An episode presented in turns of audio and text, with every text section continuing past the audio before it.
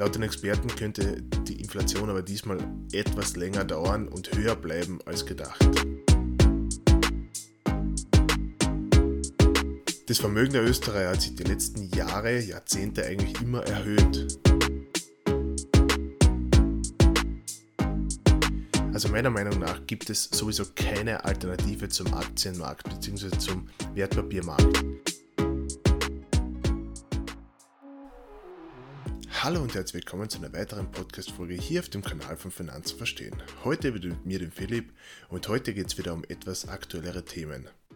Und zwar die Inflation in Österreich. Zwar ist es im letzten Podcast auch schon angesprochen worden, aber jetzt gibt es wieder neue und erschreckendere Zahlen.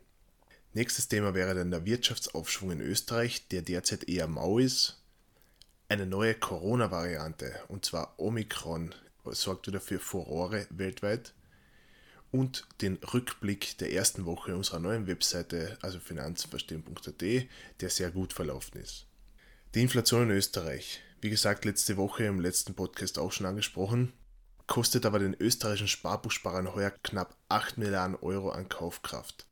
Wenn man das vergleicht, von 2015 bis 2019 gab es eine Studie von der Erste Group, da haben die Österreicher im Schnitt 15,9 Milliarden Euro an Kaufkraft verloren. Das wäre eine Rendite von knapp minus 1,6 Prozent pro Jahr. Das heißt, die Sparbuchsparer in Österreich, die trifft es wie immer am härtesten. Warum ist aber die Inflation derzeit so hoch? Naja, getrieben durch diverse Sondereffekte wie die Energiepreise. Das Heizöl ist heuer um ungefähr 60 Prozent gestiegen. Gas um ungefähr 15%, diverse Baustoffe um 7%, wobei hier, glaube ich, der Spitzenreiter das Holz ist.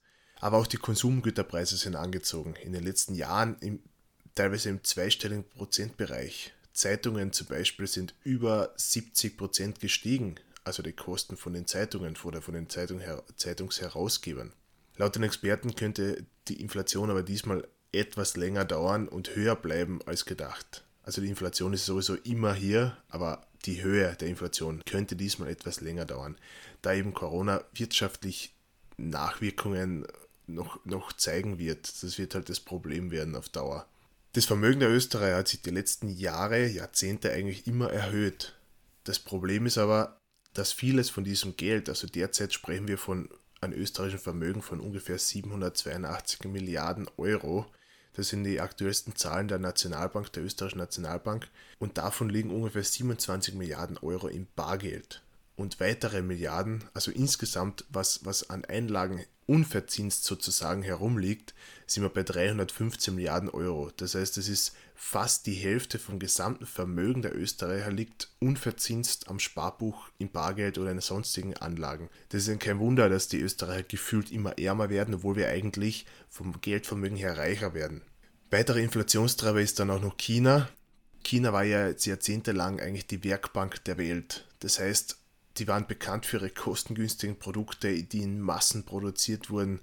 Aber jetzt mittlerweile produzieren sie zwar auch noch in gewissen Massen, aber die Qualitätsstandards oder die Qualität von chinesischen Produkten, sei es jetzt Technologie, sei es Automobil und so weiter, die hat sich in den letzten Jahren also massiv verbessert. Also die Qualität ist jetzt wirklich schon sehr gut und auch in westlichen Nationen schon sehr beliebt. Siehe gewisse Autos, Automarken oder eben Elektronikprodukte. Also China stellt jetzt nicht mehr diese klassischen Billigprodukte her, wie es früher war, sondern sie haben jetzt schon eine gewisse Qualität und bieten diese Qualität auch nicht mehr für diese Dumpingpreise wie früher an. Zusätzlich heben auch die Konsumgüterhersteller wie Coca-Cola, Nestle, Unilever ihre Preise an, weil sie natürlich auch die Inflation etwas trifft, beispielsweise höhere Preise für die Flaschen bei Coca-Cola zum Beispiel oder Verpackungspreise, die, die ansteigen. Und natürlich können sie einen Teil den Konsumenten weitergeben. Deswegen kostet jetzt die Flasche Coca-Cola von mir aus nicht mehr einen Euro, sondern 1 Euro und 10 Cent. Sie können halt einen Teil an die Konsumenten weitergeben. Das heißt, im Endeffekt verliert der Konsument und der Investor gewinnt, beziehungsweise bleibt auf Bare sozusagen. Ne? Weil sie halt eben vieles von, dem, von den Kosten an die Konsumenten weitergeben können. Und das kommt dann natürlich den Aktionären wieder zugute. Was also tun gegen die Inflation? Also meiner Meinung nach gibt es sowieso keine Alternative zum Aktienmarkt bzw. zum Wertpapiermarkt. Warum glaube ich das? Weil der Einstieg in den Aktienmarkt im Vergleich zu anderen Asset-Klassen, also wie zum Beispiel Immobilien oder Rohstoffe oder direkte Unternehmensbeteiligungen, viel einfacher ist, als eben zum Beispiel eine Immobilie zu kaufen, weil bei einer Immobilie zu kaufen, das kann natürlich sehr lukrativ sein und funktioniert auch sehr gut, aber die Einstiegsbarriere ist natürlich viel höher als bei Aktien. Also ich kann jetzt zum Broker gehen und oder mir ein Broker Depot eröffnen, bei Flatex, bei Trade Republic, bei der Dada Bank oder wo auch immer und kann eigentlich teilweise ab 10 Euro oder ab 50 oder 25 Euro schon mit dem Ansparen beginnen. Das geht bei einer Immobilie nicht. Bei einer Immobilie brauche ich mindestens 10% Eigenkapital vom Kaufpreis, teilweise sogar 20% und das ist für viele eher unmöglich bzw. schwieriger möglich und ist etwas schwieriger zu, zu realisieren für viele. Natürlich gibt es auch diverse andere Kategorien wie zum Beispiel P2P-Kredite oder Crowd-Investing-Plattformen, wo man mit, mit kleinen Mitteln in Immobilienprojekte oder anderweitige Projekte investieren kann. Aber das ist dann ein Nachrangdarlehen. Also das ist vergleichsweise risikobehafteter als beispielsweise ich kaufe mir jetzt einen breit gestreuten ETF.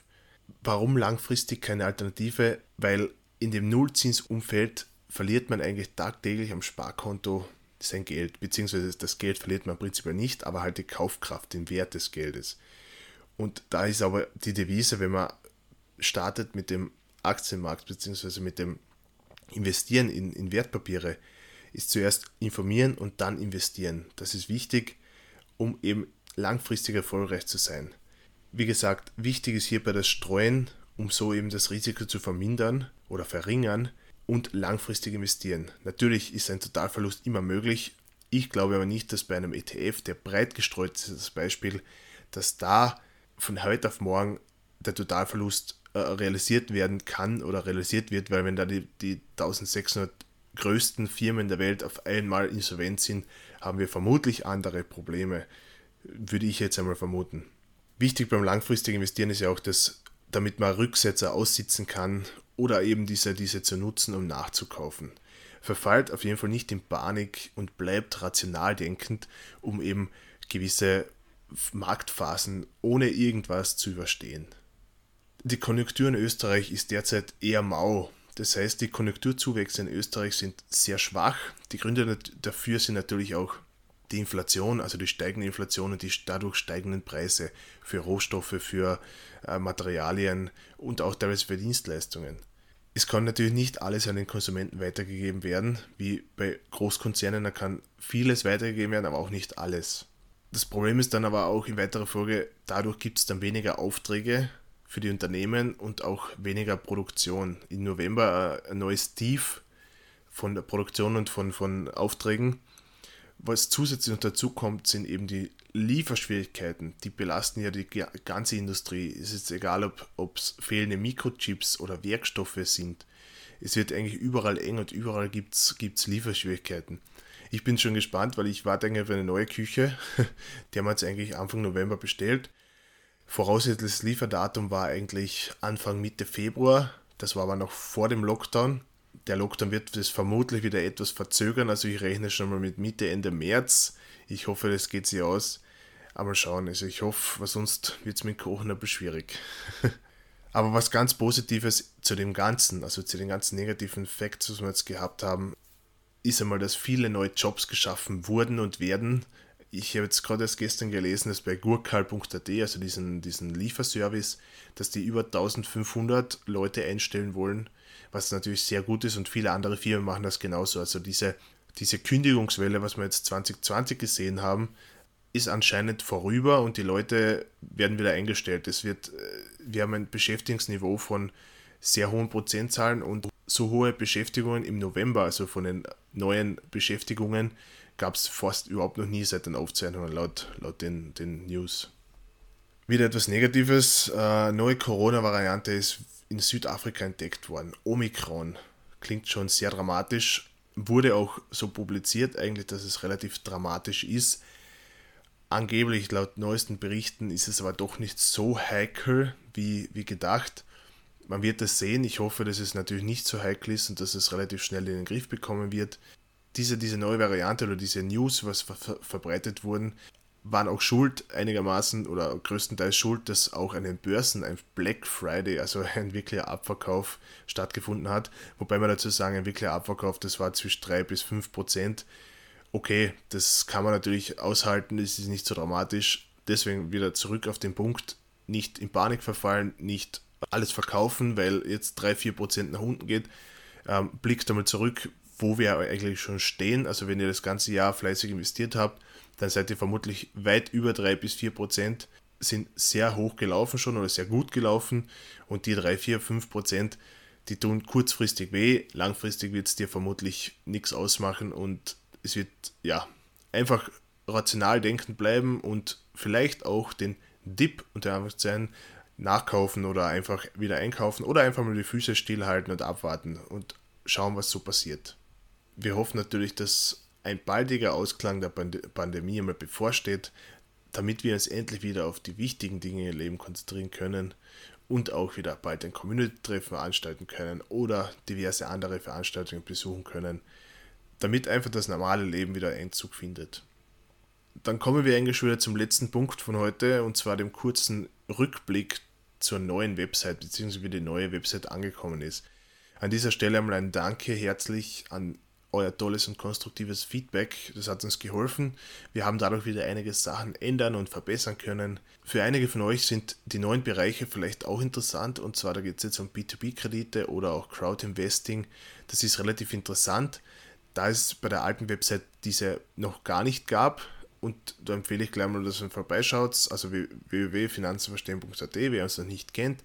Beim Thema Crowd Investing haben wir mit den Anbietern Rockets aus Graz, Randity und Dagobert Invest auch direkt Kontakt aufgenommen. Diese drei sind eben aus Österreich und bieten uns in Österreich eine weitere Anlageklasse neben den Aktien, neben Immobilien und so weiter und so fort. Das ist vielleicht für andere auch interessant und wie vorher schon erwähnt, ähm, mit Rockets, Randity oder Dagobert Invest könnt ihr auch mit kleinen Budgets unter Anführungszeichen in Immobilienprojekte oder in äh, andere Projekte investieren und könnt so auch vom, vom Wert, von der Wertentwicklung profitieren. Also schaut es euch einfach mal an und vielleicht ist es ja was für euch. Natürlich gibt es auch wieder neue Büchertipps auf unserer Webseite. Überhaupt jetzt vor Weihnachten vielleicht interessant, als das ein oder andere Weihnachtsgeschenk einmal ein Buch zu verschenken und somit ein etwas Wissen zu verschenken an Freunde, an Familie oder einfach an Leute, wo du denkst, okay, der könnte vielleicht ein bisschen Finanzwissen vertragen oder zukünftig äh, wäre das sicher nicht schlecht. Da sind wir eigentlich schon am Ende und zusammenfassend kann ich nur sagen, eben, dass die Inflation im Oktober mit 3,7% so hoch wie das letzte Mal vor 13 Jahren war. Wenn eben die Nullzinspolitik weiter bestehen bleibt, also nächstes Jahr, dann sind wir vielleicht nicht mehr bei nur, nur unter Anführungszeichen 8,5%, äh 8,5 Milliarden an Wertverlust heuer, sondern schon über 9 Milliarden. Ja, was kann man dagegen tun? Die Menschen, also die Österreicher, die müssen beginnen mit dem Investieren und ihr Geld gewinnbringend anzulegen und einfach versuchen, den, die Inflation oder den Wertverlust auszugleichen. Viele Infos dazu findest du natürlich auf unserer Webseite finanzenverstehen.at. Lies dir das durch, informier dich und dann beginn mit dem Investieren. Nur so kannst du der Nullzinspolitik auskommen und langfristig Vermögen aufbauen. Die Konjunktur in Österreich ist mau, Auftrags- und Produktion auf einem Tief, der einzige Lichtblick ist die Erhöhung der Beschäftigtenquote in Österreich. Das ist auf jeden Fall sehr gut und ich hoffe, das geht auch weiter so. Natürlich hoffen wir auch, dass Auftrags- und Produktion wieder stärker anläuft im neuen Jahr. Jetzt sind wir schon fast am Ende des Jahres und da schauen wir weiter. Coronavirus Omikron aus Südafrika kommend anscheinend hat jetzt auch die, die weltweiten Börsen gleich mal ins, in einen Dämpfer gegeben. Ähm, es werden vermutlich wieder weiterhin volatile Zeiten vor uns liegen. Mal schauen. Die Frage ist, ob sich das heure Jahr wieder etwas fangen wird oder ob wir jetzt die nächsten Tage noch mit ein bisschen einem Rückgang rechnen müssen. Das werden wir sehen. Es hat natürlich keine Glaskugel.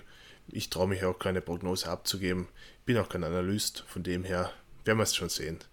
Und zum Schluss nochmal, wie gesagt, die neue Webseite von uns, finanzverstehen.at, kam wirklich gut an bei euch. Und wir danken euch sehr herzlich für das Feedback. Natürlich könnt ihr euch immer bei uns melden und könnt euch immer Feedback geben. Wir freuen uns auf das. Nur so können wir besser werden, nur so können wir wachsen und nur so können wir Österreich mit dem Investmentfieber anstecken und hoffentlich die Investmentkultur bzw. die Investmentquote in Österreich anheben und so langfristig wirtschaftlich und vermögenstechnisch erfolgreich werden. So sind wir jetzt wieder am Ende. Ich danke euch herzlich für das Zuhören. Wieder eine etwas andere Folge zu den vorherigen. Ich hoffe, es hat euch wieder gefallen. Ich wünsche euch auf jeden Fall einen schönen Advent oder eine schöne Adventzeit. Dann danke ich euch fürs Zuhören und bis zum nächsten Mal. Euer Philipp. Ciao.